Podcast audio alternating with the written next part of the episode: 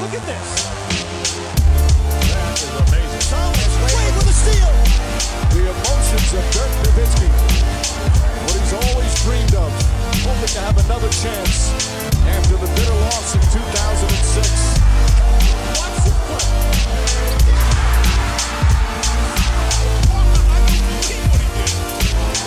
That is amazing. Hallo und willkommen zu Gut Next, dem deutschen Basketball-Podcast im Internet. Mein Name ist André Vogt und ich begrüße euch zu einer neuen Folge unseres kleinen, aber feinen Basketball-Hörspiels. Heute mit der Rapid Reaction am Mittwoch. Einen Tag später als sonst. Warum? Ich hatte gestern auch das auf Social Media über rausgehauen. Hey, heute Nacht, in der Nacht von Dienstag auf Mittwoch, können drei Serien enden. Warum nicht warten? Ob die alle drei enden? Spoiler Alert sind sie nicht. Aber dann können wir besprechen heute in der Rapid Reaction, wie es bei diesen Teams eventuell weitergeht. Jetzt äh, in der Offseason, die nun ja begonnen hat für einige Mannschaften. Und deshalb gibt es die erst heute. Von daher nicht wundern, ihr habt nicht irgendwie mit den ganzen Nachtschichten oder so jetzt vercheckt, dass heute Dienstag ist. Nein, es ist schon Mittwoch. Und wie immer wird dieser Podcast und auch das Video auf YouTube präsentiert von manscape.com, dem Edelsponsor hier bei Gut Next. Denn seit zwei Jahren dabei und Produkte, die einfach Tag für Tag, ey, denkt ihr, dass das kriegt man einfach so alleine hin? Mit, einem Spachtel oder einem scharfen Messer? Nein. Äh, manscape.com, äh, wenn ihr irgendwo Haare habt, die ihr nicht haben wollt und nicht irgendwie über Wachsen oder sowas nachdenkt, dann ist es einfach komplett die beste Wahl. Äh, egal, wo es raussprießt. Es gibt den Lawnmower 4.0 für alles mit so größeren Flächen, den Weed Wacker 2.0 für alles, wo es ein bisschen kleiner ist. Es gibt äh, Boxershorts, es gibt äh, Nagelsets. Habe ich heute Morgen sogar benutzt, ehrlich gesagt. Ähm, guckt doch mal nach. manscape.com. Ähm, da kriegt ihr alles, was ich gerade schon beschrieben habe und noch viel, viel mehr. Und ihr kriegt mit dem Code NEXT20 NEXXT20 20% auf alles plus 30 Tage Geld zurück Garantie und Free Shipping. Also, ich weiß nicht, viel mehr gibt es auch gar nicht, was man noch irgendwie fordern könnte von so einem Unternehmen, ohne dass sie pleite gehen. Von daher checkt mal ab. Vielleicht ist ja auch was für euch dabei. Ich bin mir ziemlich sicher, dass da was für euch dabei ist. Aber kommen wir zu den Fragen, äh, nicht zu den Fragen, Fragen ist Freitag erst. Kommen wir zu den News der Woche. Und da gab es einiges. Zum einen, das Trainerkarussell hat begonnen sich zu drehen und in Houston ist es stehen geblieben bei wem? Bei Imo Udoka. Den kennt ihr vielleicht noch als Coach der Boston Celtics, hat da dann ja relativ unzeremonielles Ende, kann man das so sagen? Ja, ein Ende gehabt am Ende, am Ende, am Ende, oh Gott, oh Gott. Was nicht so geil war für ihn. Ne, ist äh, beurlaubt worden, er hatte wohl eine Affäre mit jemandem aus dem Stab oder aus der Organisation. Das haben die nicht so gerne gesehen in Boston, aber das war jetzt kein Grund für die Houston Rockets, ihn eben nicht unter Vertrag zu nehmen. Sie haben auch ihre Due Diligence äh, gemacht, wie die Amerikaner das so schön sagen. Das heißt, sie haben natürlich geguckt, was war da eigentlich genau los. Natürlich werden sie Udoka gefragt haben, ähm, werden aber auch ihre eigenen äh, Nachforschungen angestellt haben. Manchmal ja, gehen ja so weit die Teams sogar auch bei Spielern, dass sie dann mal einen Privatdetektiv beauftragen etc. Wie tief das jetzt reinging, keine Ahnung, aber man kann sich schon vorstellen, dass es relativ tief war, denn in, auch in Houston will man, glaube ich, nicht irgendwie jemanden holen und dann auf einmal findet man raus oder findet die Presse raus, dass da viel mehr dahinter gesteckte als nur eventuell ne, so eine Affäre im, auf der Arbeit, wo vielleicht die Celtics das ein bisschen unlocker sehen, sondern viel, viel mehr. Udoka ist jetzt Coach. Ähm, und die Frage ist natürlich, macht das ein bisschen Sinn? Weil man dachte eigentlich, okay, eben Udoka, der kann sich ja wahrscheinlich aussuchen, wo er hingeht. Der kann ähm, im Endeffekt ja, zu, äh, zu einem Titelfavoriten gehen, ähm, zu einem Team, was den Sprung machen will zum Titelfavoriten. Warum ist ausgerechnet die Houston Rockets, eine junge Mannschaft, die sind wir auch mal ehrlich, die letzten Jahre jetzt nicht unbedingt geglänzt hat, dass da eine tolle Kultur entstanden ist oder dass die auf dem Sprung sind jetzt wie Oklahoma City ne, aufs nächste Level. Aber genau deswegen, so lese ich das zumindest, hat äh, Raphael Stone ihn da jetzt geholt, der GM. Und der stand ja selber in der Kritik, wenn ihr euch erinnert, der soll ja bei Steven Silas, dem Vorgänger von Udoka, auch gerne mal im Training mal mitgeredet haben. So, ja, mach das doch mal so, mach das doch mal so. Was eigentlich ein No-Go ist, dass er auch ein No-Go sein dürfte mit Imo Udoka. Aber ich denke, die Verpflichtung äh, von ihm zeigt vor allem in die Richtung, dass man die Kultur in der Kabine und in der Franchise, in der sportlichen Leitung jetzt äh, wirklich ändern möchte. Dass man das Ruder rumreißen will und sagen will, okay, also wenn wir hier Basketball spielen, dann spielen wir das mit einem hohen Selbstanspruch an die Selbstdisziplin, an, an taktische Disziplin. Das kann nicht sein, dass wir einfach so sagen, ja, wir rollen nochmal den Ball raus und dann machen wir mal. Und wenn die Youngster im Backcourt ihre Fehler machen, ja, ist kein Problem. Wir wollen eh keine Spiele gewinnen, wirklich. Ähm, und das zeigt für mich jetzt, okay, also ne, dieser Tank-Job, der es ja offensichtlich auch war dieses Jahr, der ist vorbei. Ähm, kann gut sein, dass ja auch noch mehr passiert in der Offseason. James Harden ist nach wie vor ja, mehr als nur wie so ein waberndes Gerücht. Das, das sind ja wirklich Berichte, dass das, oh Gott, sorry, Gerichte, dass das wirklich, Gerichte, Gerüchte, heute ist echt der Wurm drin, Gerüchte, dass der gerne zurück wollen würde. Ähm, ne, nach Texas, wo er ja lange gespielt hat. Das muss man mal abwarten. Aber kann gut sein, dass Odoka jetzt nur der erste Dominostein ist, der hier fällt. Dass es sehr gut sein kann, dass die Rockets, die haben auch ein bisschen Cap Space im Sommer, sich bemühen, um Veteranen eventuell um auch vielleicht so alternde Stars wie James Harden, um diesen Kader jetzt aufs nächste Level zu heben. Die Draft ist natürlich das Wichtigste ähm, dabei. Sind wir sehr gespannt. Aber äh, Houston scheint da jetzt wirklich ein bisschen leid zu sein, da unten drin zu hängen und auch so ein bisschen schlechte PR zu bekommen, weil augenscheinlich so ein bisschen diese institutionelle Kontrolle da gefehlt hat zuletzt.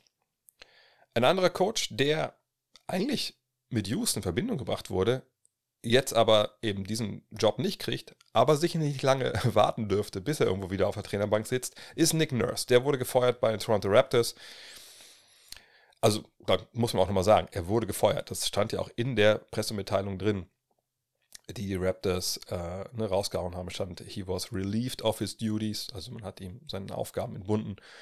Und das ist einigermaßen bemerkenswert, weil normalerweise, ne, wenn man irgendwie sowas kaschieren will, sagt man halt, ja, man trennt sich im, im, im beiderseitigen Einvernehmen. Äh, auf der anderen Seite hat das sicherlich vielleicht auch, ähm, sag ich mal, arbeitsrechtliche Gründe. Man, man will ja auch, ähm, dass wenn man noch Vertrag hat und es gab noch ein Jahr Vertrag ne, für Nick Nurse in Toronto, wenn ich es richtig im Kopf habe, dann will er das Geld auch kriegen. So, wenn du selber ne, in Rente gehst oder sagst, ne, ich mache das hier nicht mehr, ich, ich, ich kündige, dann kriegst du das Geld natürlich normalerweise nicht mehr. Äh, von daher kann es auch damit zusammenhängen, dass es eventuell zu Ende gehen könnte jetzt im Sommer. Das wurde ja schon länger von den, ich weiß nicht, ob die Spatzen haben in Toronto, aber ich gehe mal davon aus, da von den Dächern gepfiffen. Äh, von daher war das jetzt mehr oder weniger folgerichtig. Ähm, und auch genau wie Udoka dürfte Nurse überall jetzt auf der Liste ganz weit oben stehen, wo ein Trainer gesucht wird. Aber genau wie Udoka auch kann sich Nurse natürlich aussuchen jetzt, was er machen möchte. Aller Wahrscheinlichkeit nach. Und bei ihm ist die Situation eigentlich ähnlich wie bei Otoka in dem Sinne, dass ich eigentlich mich wundern würde, wenn er bei einem Team landet, was irgendwie im Neuaufbau sich befindet. Es sei denn, eine, irgendeine Mannschaft zieht Wembanyama und man denkt, Alter, wir brauchen jetzt einen, einen geilen Trainer und, und, und Nurse denkt, hey, geil, da habe ich erstmal keinen so großen Druck. Ne, da wäre schon cool, wenn wir wirklich 15 Spiele mehr gewinnen als letztes Jahr, was ja durchaus möglich ist bei den Teams, die unten drin stehen, wenn die Wembanyama bekommen. Außer vielleicht, in, obwohl selbst in Charlotte, so schlecht wie die waren und wenn äh, Lamelo Ball dabei wäre und wenn man Yama, ähm, dann kann man schon irgendwie ausdenken, dass es einen guten Trainer auch in die richtige Richtung gehen könnte. Bin ich sehr gespannt. Wartet Nurse, bis die Draft Lottery vorbei ist, äh, um sich zu entscheiden. Macht er es vorher schon? Äh, will er vielleicht auch gucken, okay, was ist in den Playoffs jetzt? Kanntet irgendein Team vorher raus, bevor ähm, es eigentlich sollte? Wären da vielleicht Plätze frei? Sieht er auch Teams eventuell, wo er denkt, na gut, also klar, der Kollege, der jetzt auf der Bank sitzt, ist ein guter Mann, aber ich bin schon noch eine Ecke besser und ich habe ein paar bessere Ideen für diese Mannschaft, ich kann da mehr rauskitzeln. Ich glaube, es würde ihm nicht schaden, ein bisschen zu warten. Weil die Angebote werden kommen, der wird auch, glaube ich, nicht großartig sich ins Fernsehen setzen erstmal. Der ist jung, der hat Bock. Ähm, und die Teams können sich wirklich oder das Team, was ihn bekommt, kann sich glücklich schätzen, denke ich.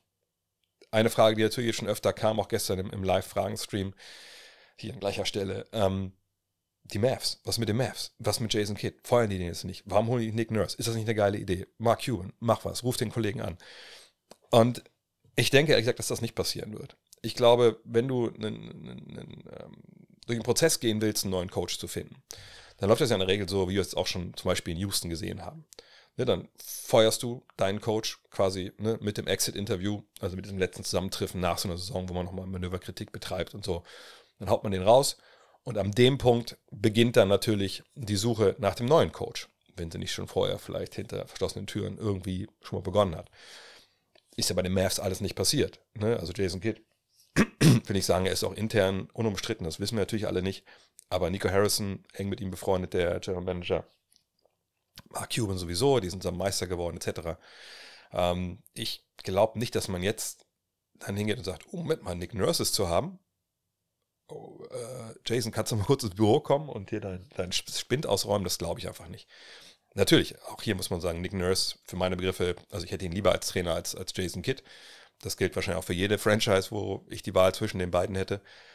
Aber auch wenn das Sinn macht, ich, wie gesagt, es, es kommt mir nicht so vor, als ob da Jason Kidds Zeit vor, vorbei wäre. Ähm, man kann das auch durchaus argumentieren, weil, wenn Jason Kidd ins Büro kommt und man sagt ihm, hey, also wir würden dich jetzt gerne feuern, die Saison ist nicht so geil gelaufen, äh, wir haben jetzt jemanden wie Nick Nurse hier vor der Brust, äh, den wir haben können, also du verstehst das doch, oder? Dann kann er natürlich durchaus berechtigerweise sagen, Moment mal, ihr habt mir während der Saison mein Team zernagelt.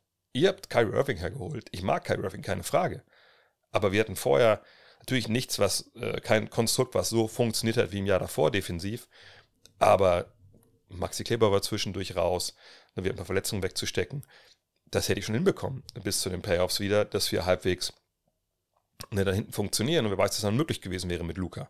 So, und ich kann nichts dafür, dass Luca Doncic Eurobasket gespielt hat. Ähm, ich kann nichts dafür, als dann Kyrie Irving kam, dass die beiden andauernd verletzt waren. Also bin ich jetzt hier derjenige, der hier ins Gras beißt, nur weil ihr irgendwie von Nick Nurse irgendwie schöne Augen gemacht bekommt. Ich habe das hier nicht vor die Wand gefahren. Das ist sicherlich dann seine Wahrheit und nicht die Wahrheit, ähm, obwohl gibt es in dem Fall eine richtige Wahrheit wahrscheinlich nicht. Also ne, ähm, ich, ich bin auch kein Riesenfan von seiner Arbeit, aber man kann das durchaus so argumentieren, wenn man es aus seiner Warte sieht oder wenn man ihn wohlwollender sieht, als ich das jetzt zum Beispiel tue. Ähm, aber ich, wie gesagt, ich glaube nicht, dass da was passiert. Sorry, Mavs-Fans, die darauf vielleicht hoffen. Aber wer weiß, vielleicht ist Mark Cuban auch wirklich ähm, ein bisschen cutthroat, wie Amerikaner das nennen. Also sagt, Alter, ist mir scheißegal, wie das aussieht, das ist der bessere Trainer. Ähm, ne, Jason Kidd ist raus und wir holen Nick Nurse. Mal gucken. Wer raus ist, wahrscheinlich erstmal sechs Monate, ist Victor Oladipo. Ihr habt es bestimmt gesehen, die Szene, live sogar gesehen, vielleicht das Spiel. Patella sehen Riss das ist natürlich bitter. Ne? Ähm, nicht, dass er jetzt ne, nach seiner, und er hat ja schon eine lange Leidenszeit hinter sich, nicht, dass er jetzt wieder auf dem Niveau war, vor seiner damals war das Quadrizeps-Szene, was das glaube ich damals äh, war. Ähm, aber er war natürlich schon wieder zurückgekämpft in der NBA, hat das stimmt auch gut gemacht, wenn er ran durfte. Aber ja, jetzt sechs Monate. Gut, jetzt haben wir April. Sagen wir mal, er kann im November wieder eingreifen. Ist aber auch echt, echt spät und oh Mann, ey, es ist echt so bitter. Wenn man weiß, wie der Junge mal drauf war, sicherlich kein Superstar, aber sicherlich einer, der wirklich äh, funktioniert hat in der NBA und auch Teams helfen konnte, guten Teams helfen konnte. Einfach gute Besserung an der Stelle. Und mal gucken, was dann die Zukunft für ihn bereithält. Also ist natürlich wirklich nicht leicht. Ich glaube, sein Vertrag, ich muss mal zu nebenbei nachgucken. Sorry, das habe ich jetzt, ich glaube, der Vertrag läuft aus, aber ich möchte jetzt auch nicht, nicht Blödsinn erzählen.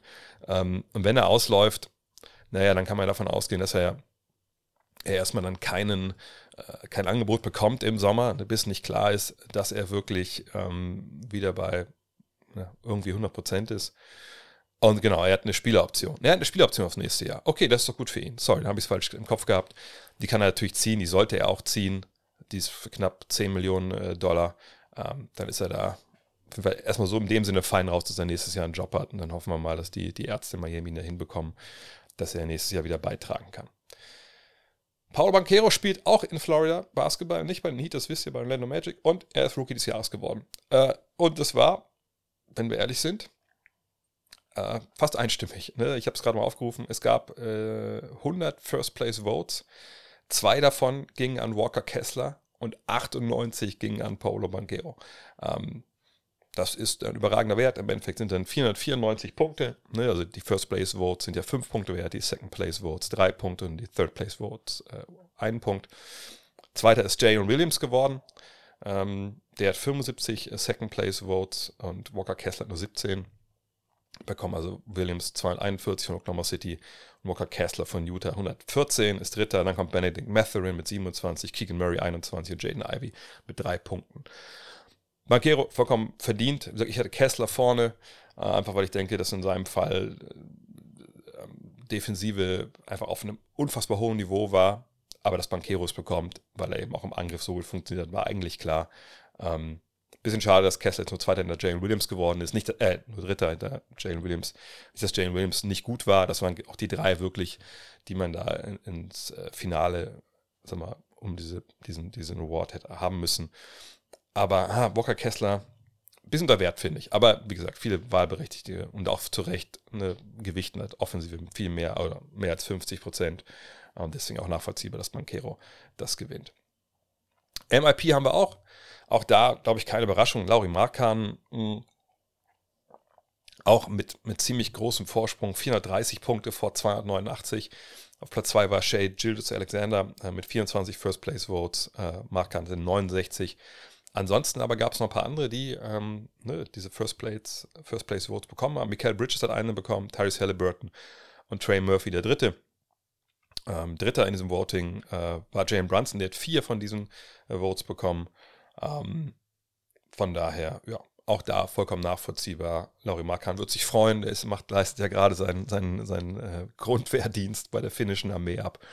Weiß nicht, ob er dann da das, den Award überreicht bekommt. Ähm, aber auf jeden Fall den Sprung, den er dieses Jahr gemacht hat. Äh, ich hatte ihn, glaube ich, nicht gewählt, weil ich gesagt habe, naja, wir aus der Fieberwelt, wir wissen ja, was der kann und das hat er jetzt einfach in die NBA übertragen, aber dass er dann gewählt wurde, war ja eigentlich, eigentlich klar. Ich glaube, ich hatte Bridges oder, oder Brunson vorne. Ich, oh Gott, ich habe es gar nicht mehr im Kopf. Ähm, aber ja, am Ende des Tages auch eine richtige Wahl. Darren Fox, dessen Wahl äh, besteht jetzt gerade darin zu sagen, hey, ich spiele in Spiel 5 oder nicht. Und wenn man Champs glauben darf, ist die Wahl getroffen worden. Er sagt, ja, ich spiele, natürlich spiele ich obwohl er sich eine Ausrissfraktur am rechten Zeigefinger äh, zugezogen hat. Ähm, was ist damit gemeint? Naja, ihr wisst ja, ein Finger hat ja mehrere kleine Knochen und da hat er sich hier jetzt an der Spitze äh, eben ja was ausgerissen. Ne? Also das kann ja mit, dem Sehnenansatz zu tun haben, wenn ich jetzt nicht ganz falsch liege. Und es ist jetzt nichts total Wildes, sonst könnte er ja nicht spielen. Ne? Aber äh, es ist, wie gesagt, die Wurfhand, ist der Zeigefinger. Das ist natürlich jetzt beim Wurf auch nicht unbedingt total zu vernachlässigen, wenn man da jetzt und so wird es wohl sein, dass er irgendwas über den Finger hat, ne, um den Finger auch zu schützen, was natürlich wehtut, wenn man da jetzt den Ball drauf bekommt. Aber die Frage ist, und jeder, der von euch gespielt hat und schon mal sowas hatte, was mehr war als Tape, der weiß, naja gut, also wenn du jetzt, erinnert euch mal 2011 an, an Nowitzki, wo der, der Mittelfinger betroffen war und der wurde dann geschient und so. Und Dirk, sind wir ehrlich, 2011 und auch immer in seiner Karriere, hat nicht so viel dribbeln müssen. so, er hat den Ball gefangen, ein, zwei Dribblings und dann hoch. Ähm, und das war sicherlich schon, hat ihn beeinträchtigt, aber dann den, den Zeigefinger bei einem ballvortragenden Spieler, bei einem Point Guard, der über seinen Antritt kommt äh, und dann natürlich auch aus dem Dribbling auch viel wirft, da bin ich sehr gespannt, wie, wie die Aaron Fox damit klarkommt. Ähm, ich kann mir eigentlich nicht vorstellen, dass das so gut funktioniert. Auf der anderen Seite, die Aaron Fox hat so krass Selbstbewusstsein gerade und, und so einen Lauf. Vielleicht geht er einfach dann auch mehr zum Korb. Äh, ist vielleicht auch eh, ich will nicht sagen, ist die bessere Wahl. Er trifft ja auch gut von der Dreierlinie, aber äh, ich glaube, sein Speed und sein Antritt, das ist das, was den äh, Warriors am meisten wehtut. Warten wir es natürlich total bitter, wenn er jetzt wirklich nicht bei 100% ist und irgendwie auch dann äh, nicht seine normale Leistung bringen kann. In Spiel 5 war diese Serie, die ist einfach wahnwitzig cool. Also wenn ihr noch nicht reingeguckt habt, weil irgendwie sagt, oh, Warriors weiß ich nicht und Kings, was sollen die überhaupt in den Playoffs, verpasst ihr wirklich was. Also gerade jetzt Spiel 5, Ihr könnt auch gerne mal Spiel 4 nochmal rückwirkend schauen. Das war einfach auch unfassbares Shotmaking. Ähm, aber hoffen wir mal, dass das jetzt diese Serie nicht entscheidet, sondern wir wollen, glaube ich, alle sieben Spiele sehen. Wir wollen am besten im siebten Spiel noch Double Overtime sehen. So geil ist dieses Aufeinandertreffen. Ja, wer ist momentan der geilste? Obwohl, man kann mal diskutieren. Ich glaube, wenn ich jetzt ähm, den Kollegen äh, Devin Booker fragen würde, würde er sagen, du hast den geilsten vor dir. Aber für meine Begriffe würde ich sagen, der geilste ist momentan Jimmy Butler ihr habt es mitbekommen, ähm, ne, Spiel 4 seiner Miami Heat gegen die Milwaukee Bucks. Janis Antetokounmpo kommt zurück und man denkt, ah, okay, also jetzt geht die Serie dann doch mal endlich los. Ne, steht 2-1, Janis spielt, wird auch gut spielen wahrscheinlich, hat er auch gut gespielt. Dann sind wir wahrscheinlich danach bei, äh, bei 2-2 und dann gucken wir mal, was passiert. Ja, und dann sagt Jimmy Butler, Moment mal, ich habe hier gerade noch zwei Espresso reingepfiffen von meiner äh, Big Head Coffee Company. Ich mache heute mal 56 und wir gewinnen das Spiel. Hat er dann auch gemacht. Und wir sind wieder an dem Punkt, wo wir sagen, Jimmy Buckets, meine Fresse so. Also warum vergessen wir den eigentlich während der regulären Saison immer, wenn es um irgendwelche krassen Awards geht oder irgendwelche Ehrungen? Und dann muss man sagen, ja gut, vergessen wir, weil er einfach auch während der Saison nicht in diesem Modus schaltet, auch wenn seine Zahlen natürlich, ich glaube es waren 20, 6 und 5 oder so, auch gut waren. aber sie waren eben nicht so gut wie jetzt. Und äh, wie gut war er eigentlich? wenn man mal schaut, es gab nur 29 Spieler, die in der NBA-Geschichte 50 oder more, äh, 50 oder mehr Punkte in einem Playoff-Spiel aufgelegt haben. Er ist der 29. jetzt. 56 Punkte, wie viel ist das eigentlich so? Naja, hier ist mal die Liste der meisten Punkte in einem Playoff-Spiel in der Geschichte der NBA. Da sind wir auf Platz 1. Kennt ihr, wisst ihr. 63 Punkte, Michael Jordan. Dann auf Platz 2 Elgin Baylor, 61 Punkte. Platz 3 Donovan Mitchell, gar nicht so lange her, 57. Und dann haben wir vier Leute, wenn ich es richtig sehe, die auf Platz 4 stehen. Das sind Jordan, Chamberlain, Will Chamberlain, Charles Wade Barkley und Jimmy Butler. Alle 56 Punkte aufgelegt. Allein das zeigt auch, was das für eine herausragende Leistung war. Und äh, es war das größte oder das, das ähm, Spiel mit den äh, meisten Punkten seit äh, Jans Antetokounmpo Juli 2021. Von daher, ja, Jimmy Buck Buckets. Verrückt. Aber kommen wir zum Thema der Woche. Drei Teams sind nicht mehr dabei in den Playoffs und ähm, vielleicht direkt vorweg, ich jetzt, kann natürlich jetzt hier nicht so ein, äh, wie wir es früher mal gemacht haben, äh, How to Make Punkt, Punkt, Punkt Great Again äh, Podcast für die Clippers, Timberwolves und Nets aufnehmen, aber ich möchte trotzdem kurz die Chance nutzen, sich fünf bis zehn Minuten, wahrscheinlich eher, eher sieben, acht, über die einzelnen Teams zu sprechen, was am Sommer jetzt zu erwarten ist. Ist nicht immer leicht, ne? die sind gerade ausgeschieden, aber man kann natürlich schauen, wenn man sich die Teams anguckt, ähm, wie sind die Verträge gestaffelt, was sind überhaupt so die, die Möglichkeiten, um überhaupt irgendwas da jetzt zu ändern. Und wenn wir bei den Clippers mal anfangen, muss man zuerst mal sagen, ja, wieder eine, eine Postseason, die einfach kaputt gemacht wurde durch Verletzungen von Paul George, vor allem von Kawhi Leonard. Und es gab da ja diesen Clip, was ihr unbedingt gesehen habt, von Stephen A. Smith, der gesagt hat bei First Take, naja, also für ihn wäre jetzt Kawhi Leonard der schlechteste Superstar aller Zeiten, weil er einfach nie da ist, wenn es drauf ankommt und deswegen äh, ne, sein Team einfach auch keine Chance hat. Und da muss man sagen, ich meine, man kann Stephen A. sicherlich kritisch sehen und sollte man auch in, in vieler Hinsicht, aber da hat er mein, für meine Begriffe auch recht. Natürlich sehr stark formuliert, wie wir ihn kennen. Ne? Da wird, wird nicht viel Fehlerlesens gemacht, da kommen Soundbites raus, die klicken. Aber er hat natürlich recht. Also Kawhi Leonard, Spurs Kawhi Leonard, ne? damals ähm, 2000, äh, was war es, 14 äh, mit der Meisterschaft. Ähm, natürlich wahnsinnig Finals gespielt, äh, mit LeBron äh, wirklich ne, Toe-to-Toe gegangen. Das war so sein, sein Coming-out, würde ich sagen, wirklich so als Superstar. Dann die Geschichte in Toronto, geht dahin für ein Jahr, gewinnt den quasi den Titel sicherlich. Das muss man mit dazu sagen, in dem Fall finde ich, dass die Warriors dann ohne KD und, und Clay Thompson auskommen müssen in diesen Finals, aber er trägt sie ja dahin. Äh, auch vorher natürlich, gerade auch gegen Philly und so. Ähm, das sollte man nicht kleinreden. Und dann eben gibt es eben diesen, diesen Move nach äh, LA zu den Clippers. Ne, dieser äh, wirklich nach hinten rausgezogenen ja, Arie. Wo geht er denn hin? Äh, ne, sorgt dafür, dass Paul George auch kommt. Auch natürlich für eine Menge Draft-Picks vor allem. Äh, und Shay Gilgis Alexander, den man vielleicht auch gerne nochmal wieder jetzt hätte in, bei den Clippers. Ähm, naja, und seitdem, wie gesagt, ne, große Hoffnung, eigentlich auch gute Teams, Teams, die eigentlich alles haben, wenn man in Richtung Playoffs schaut, was muss man eigentlich so mitbringen, um Meister zu werden.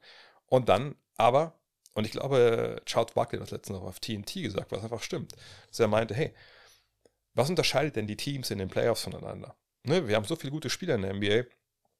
Was ist denn wirklich der Unterschied dann jetzt ne, zwischen den Teams, die gewinnen und die verlieren? Und er meinte, ja, das Unterschied sind die, das sind die Stars. Und der hat vollkommen recht. Ne? Wir haben gerade über Jimmy Butler gesprochen ne, also wenn du solche Jungs hast, dann gewinnen die auch mal Spiele, einfach weil sie einen wahnsinnig guten Tag haben und weil der Gegner vielleicht auch ein bisschen verpennt, wie man vielleicht den Ball aus den Händen von Jimmy Butler holt. Ähm, und dann gewinnen die dir solche Spiele, die einfach vielleicht so eine Serie vorentscheiden.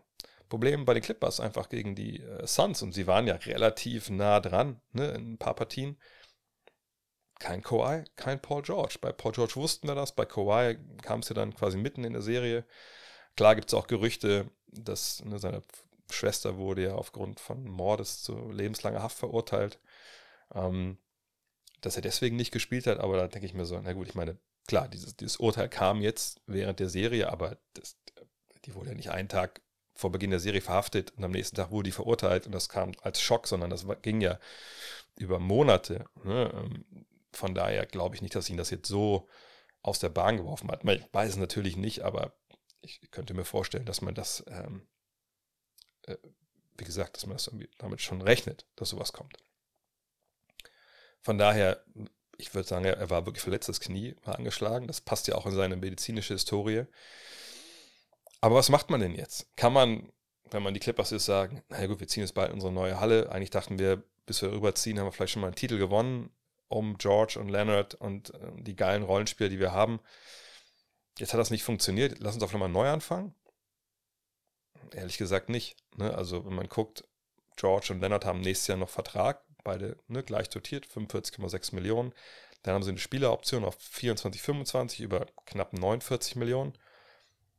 Da sind beide dann auch 33, 34, 35 Jahre alt.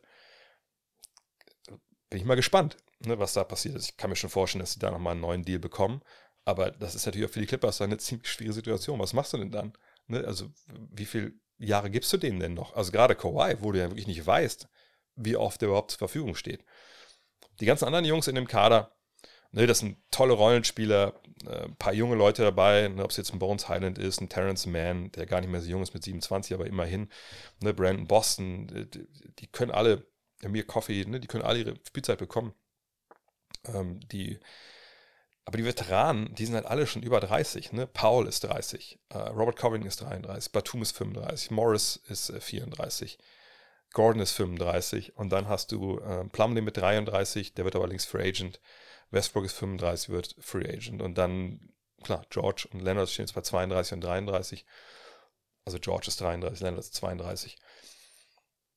Wahrscheinlich musste die ganze Bande, und die haben alle noch Vertrag, wie gesagt, nächstes Jahr bis auf Plumlee und Westbrook.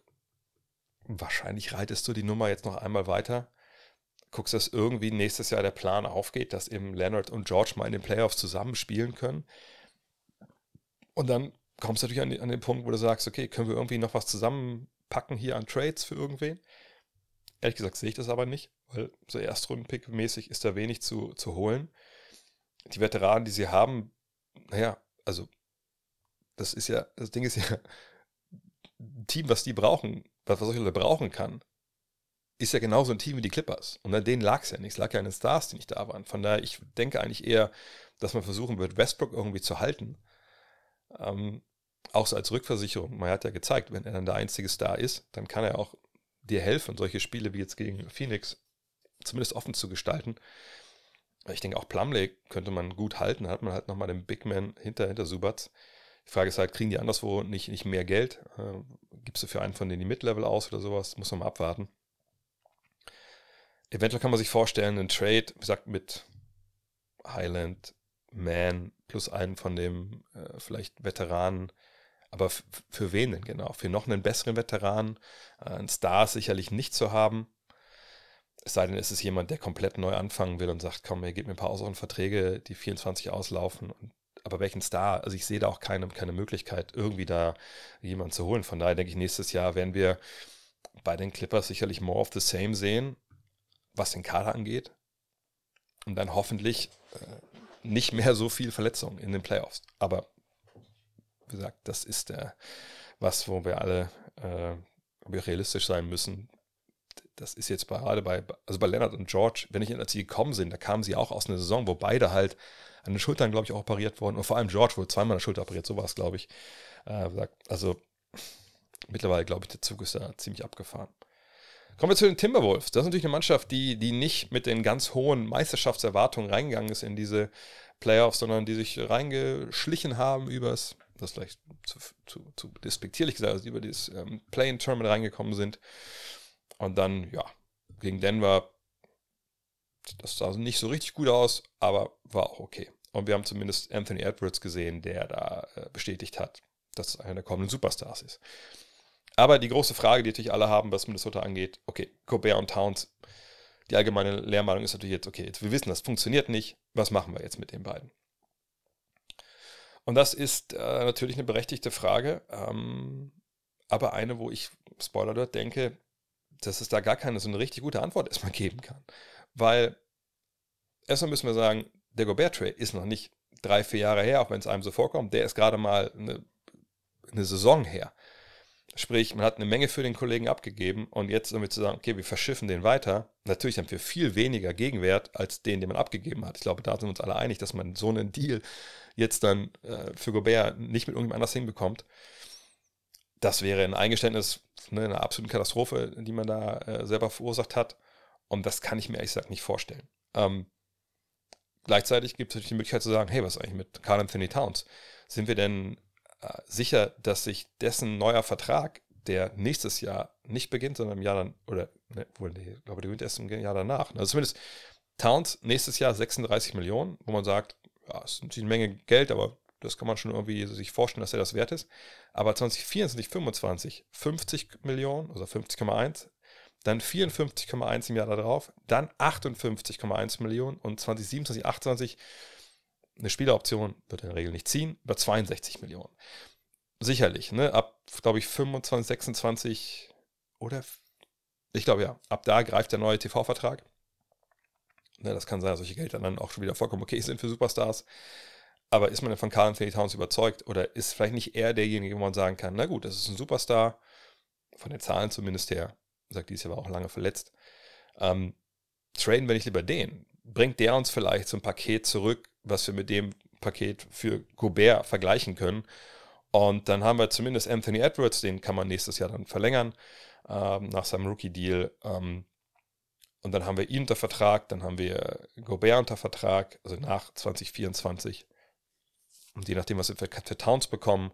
Und der ganze andere Rest so des Kerns, ob es jetzt Mike Conley ist, dessen Vertrag nächstes Jahr auch nicht garantiert ist, äh, Torian Prince, da ist der Vertrag auch nicht garantiert, ähm, Jaden McDaniels äh, oder auch Kyle Anderson, die werden alle Free Agent 2024. Also kann man durchaus denken, wenn man jetzt glaubt, dass man diesen, äh, dieses äh, zwei Center Lineup nicht, nicht, nicht machen will, dass man vielleicht Towns tradet. Aber da muss schon was ziemlich viel zurückkommen.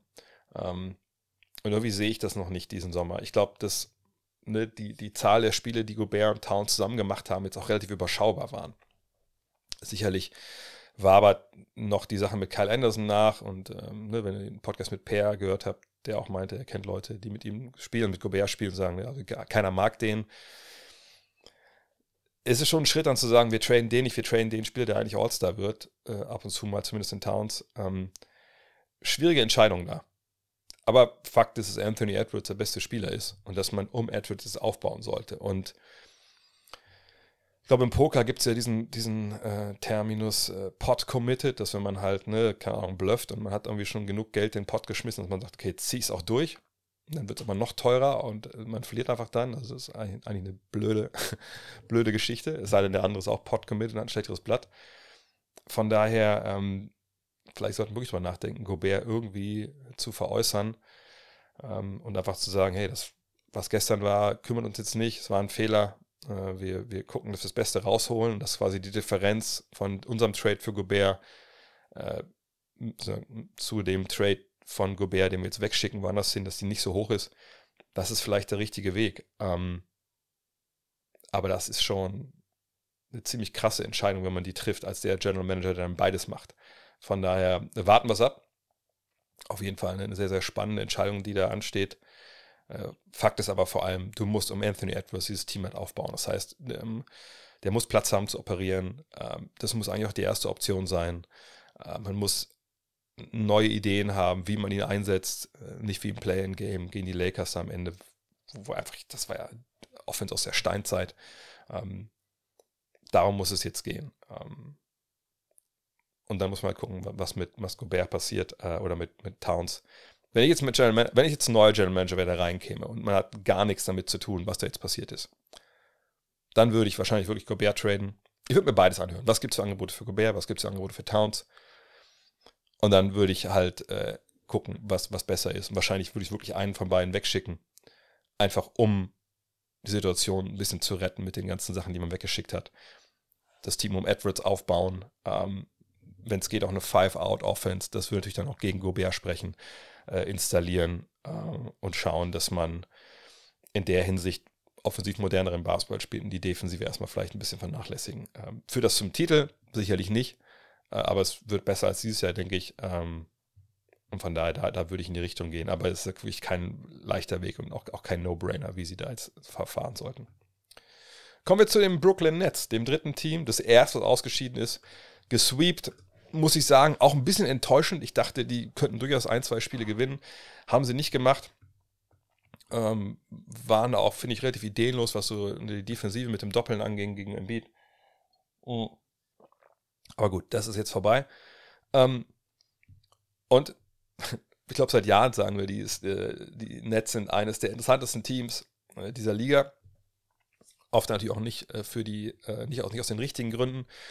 Und das zieht sich eigentlich in diesem nächsten Sommer fort, auch wenn Kevin Durant und Kyrie Irving nicht mehr da sind. Denn wenn wir sehen, nächste Saison, dann ist erstmal auch kein Cap Space da. Ne? 146 Millionen geben sie jetzt schon mal aus. Gut, da sind äh, die nicht garantierten Verträge von äh, Royce O'Neill 9,5 Millionen und Edmund Sumner dabei 2,2 Millionen aber ist eigentlich auch zu vernachlässigen, denn Seth Curry ist Unrestricted Free Agent, Cameron Johnson, den sie gerade geholt haben, ist Restricted Free Agent. Von daher würde ich stark davon ausgehen, dass sie vor allem Johnson verlängern. Bei Curry muss man mal abwarten. Ähm, am Ende war die Rolle da auch relativ klein, ist auch schon 33. Ähm, aber Johnson muss man behalten und dann, wie gesagt, ist, irgendwelche Cap-Spielereien sind dann eh schon raus. Was macht man also jetzt? Ne? Ihr habt auch schon mehrfach äh, im Fragen-Podcast gefragt, na guck mal, die haben so viele jetzt äh, Flügelverteidiger, die sind überall anders, sind die halt mega begehrt, die haben so viel davon, warum nicht ein paar von denen zusammenpacken für einen Trade für einen Superstar? Ja, ganz leicht ist es nicht, ne? wer gibt dann seinen Superstar ab für Flügelverteidiger, weil Flügelverteidiger alleine, wie wir hier bei den Netz ja sehen, bringen die ja eigentlich nicht wirklich weiter. Also ne, so ein Deal sehe ich im Endeffekt äh, dann eigentlich nicht. Aber irgendwas muss ja passieren. Und der Name, der jetzt in den Playoffs eigentlich gar nicht so oft fiel, außer er wurde mal eingeblendet auf der Bank, ist der von Ben Simmons. Und für mich ist das der entscheidende Name, der alles bestimmt, was da jetzt in äh, Brooklyn passiert. Und das ist der Name, wo wir alle uns in die Augen gucken müssen und sagen und eingestehen, tja, keine Ahnung. Also ich glaube, weder ihr noch, noch, noch ich, noch vielleicht sogar Ben Simmons selber weiß, ob er nächstes Jahr ähm, oder im Jahr drauf, und die nächsten beiden Jahre hat er noch Vertrag, NBA-Basketball auf hohem Niveau spielen kann. Oder, wenn wir es wirklich krass formulieren wollen, ob er das Ende seines Vertrages 2024, 2025 überhaupt als NBA-Spieler erlebt oder ob er vorher aufhört. Und ich meine das nicht mal, das ist nicht mal, ich meine es nicht böse, sondern wird sehen, was alles bei ihm passiert ist in letzter Zeit. Ne? Also ne, mit den Geschichten nach der Serie gegen, gegen Atlanta in Philly noch das Jahr ausgesetzt. Ne? Psychische Probleme, Verletzungsprobleme, zurückgekommen zum Team, aber dann ist nicht geschafft, irgendwie sich da spielfähig zu fühlen, spielfähig zu machen. Und dann gibt es den Trade, kommt dahin, man denkt, okay, Ben Simmons, Kyrie Irving, Kevin Durant, also vielleicht nicht gerade perfekt, aber das könnte schon Sinn machen. Einer wie er mit seinen Skills neben diesen Scorern, er hat den Platz, Five out. Warum nicht? Small Ball Center kann er spielen, wie Draymond Green. Hat alles nicht funktioniert. Ähm, Verletzungen, ne, Knie, Rücken, Rücken ist so von Nerven leiden, äh, dieses, äh, die Rede. Das ist natürlich immer absolut Red Flag. Ähm, und wie gesagt, ich, wenn ihr mir jetzt sagen würdet, ey, der hat im Endeffekt, ich komme aus der Zukunft, ne? Ähm, der hat kein Spiel mehr gespielt. Wirklich gut. Und hat auch, hat noch zehn Spiele gespielt und dann hat er aber gesagt, nee, er, er kann nicht mehr er, äh, psychisch, er möchte ein neues Kapitel in seinem Leben anfangen und aufgehört mit Basketball. Dann würde ich sagen, ja, das, das kann ich mir vorstellen, das, das wundert mich nicht.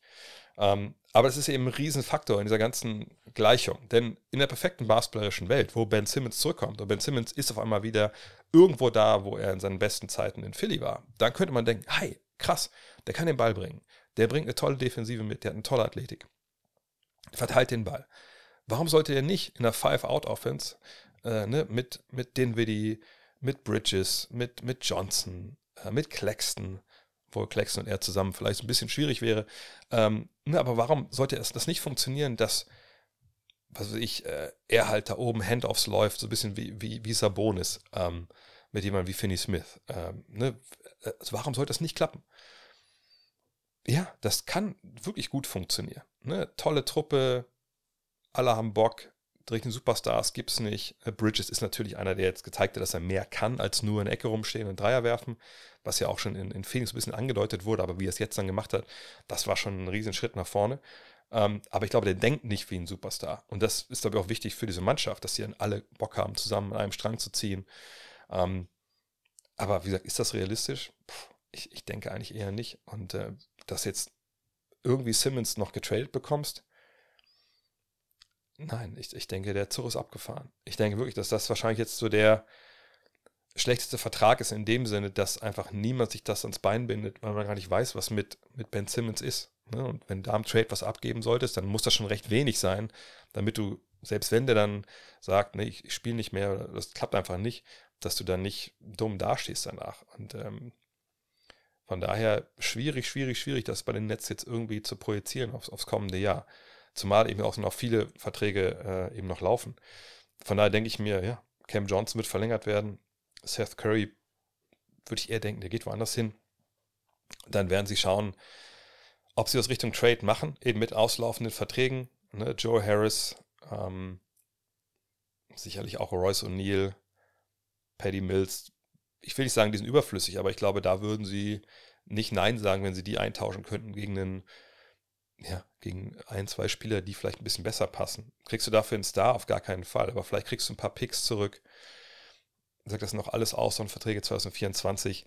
In die Richtung sollte es gehen. Ähm, ich bin aber gespannt, was mit Jack Vaughn ist, ob der dann als Coach bleibt. Ähm, hat das ja eigentlich gut gemacht in der regulären Saison. Den Playoffs fand ich jetzt ein bisschen naiv, aber das, mein Gott, ne, der hatte einfach auch einen schweren Job, da während der Saison komplett das Team quasi neu aufzustellen, taktisch. Ähm, ich denke aber, das sind erstmal die Tage, wo man von den Nets halt gesprochen hat, als Team, das irgendwie einen Heimvorteil mitspielt, die sind erstmal vorbei. Ähm, ich würde ehrlich gesagt auch nicht vermuten, dass Sean Marks der sicherlich auch nicht über jeden Zweifel haben ist mittlerweile als Manager, ähm, dass der jetzt direkt, wenn irgendwie, was ich Carl Anthony Towns zu haben wäre, direkt dann zuschlägt oder so.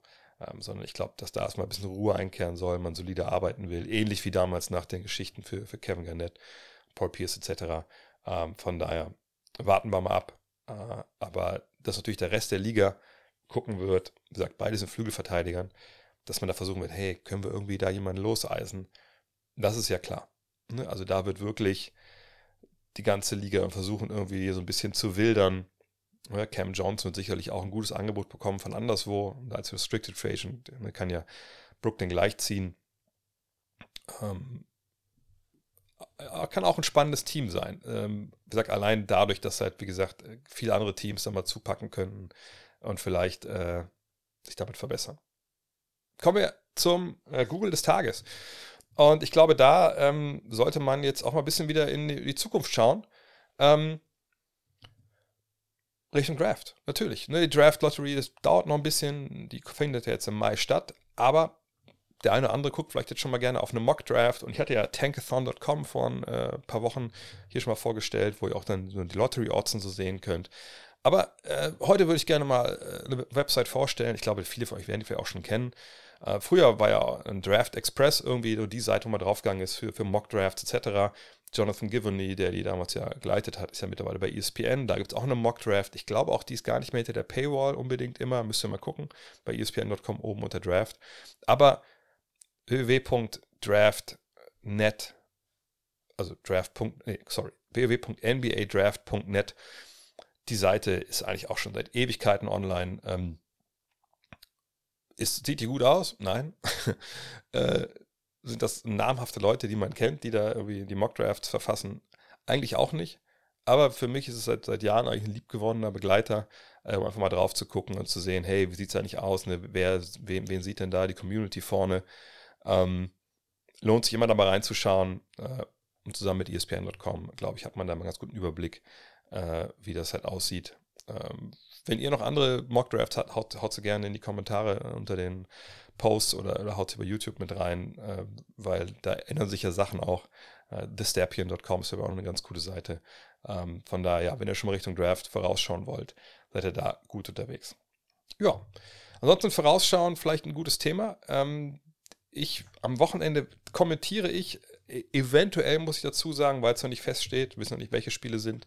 Bei mir im Plan steht in der Nacht von Freitag auf Samstag um 4 Uhr.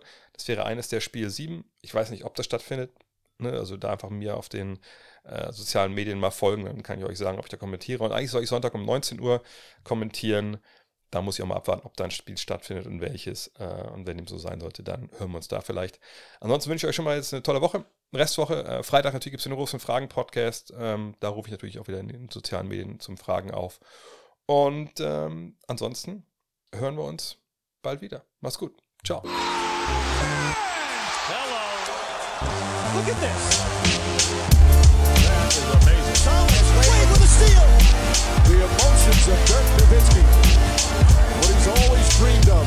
Hoping to have another chance after the bitter loss in 2006. Watch this play.